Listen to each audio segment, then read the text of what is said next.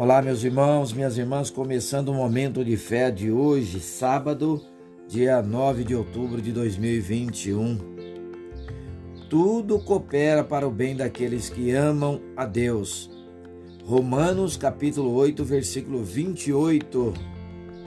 Sabemos que Deus age em todas as coisas para o bem daqueles que o amam, dos que foram chamados de acordo com o seu propósito.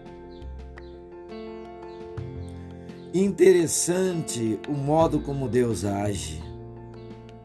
Por vezes, não compreendemos como ele usa circunstâncias difíceis da nossa vida para promover o nosso bem.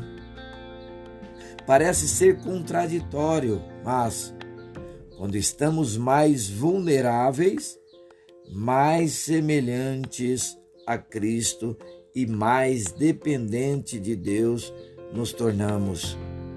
A Bíblia nos diz que na fraqueza somos fortes, na tristeza temos a alegria e estando perdido temos o caminho certo.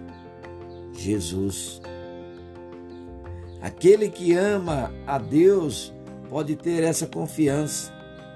Os sofrimentos que enfrenta não se comparam com o maior bem que o Senhor tem preparado para os que foram chamados segundo o seu propósito.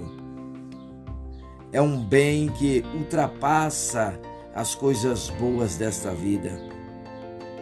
Não nos isenta das aflições neste mundo, mas é a graça de poder viver conforme Cristo até que Ele nos busque para estar com Deus eternamente. Vamos falar com Deus agora? Fale com Ele. Oh, Pai, eu te amo e te agradeço pela tua palavra. Obrigado, porque todas as coisas contribuem para o bem dos que te amam.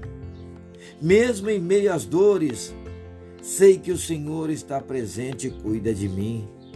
Estás trabalhando num propósito muito maior.